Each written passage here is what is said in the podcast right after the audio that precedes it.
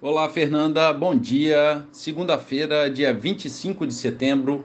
Bolsa Paulista com ligeira baixa de 0,2% a 115.640 pontos. Mercado americano, índice Dow Jones recuando 0,3%, a bolsa eletrônica Nasdaq negociando estável e o índice SP 500 pequena queda de 0,11%. Em Londres, bolsa em baixa de 1,2%.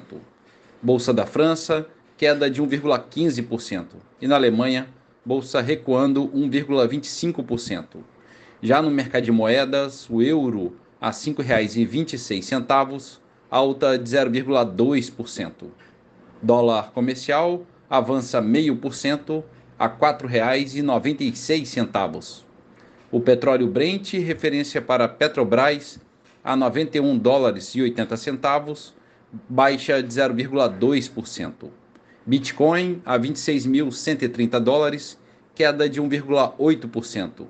E a poupança com aniversário hoje, rendimento 0,65%. Bom dia, Fernanda. Bom dia a todos os ouvintes. Marlo Barcelos para a CBN.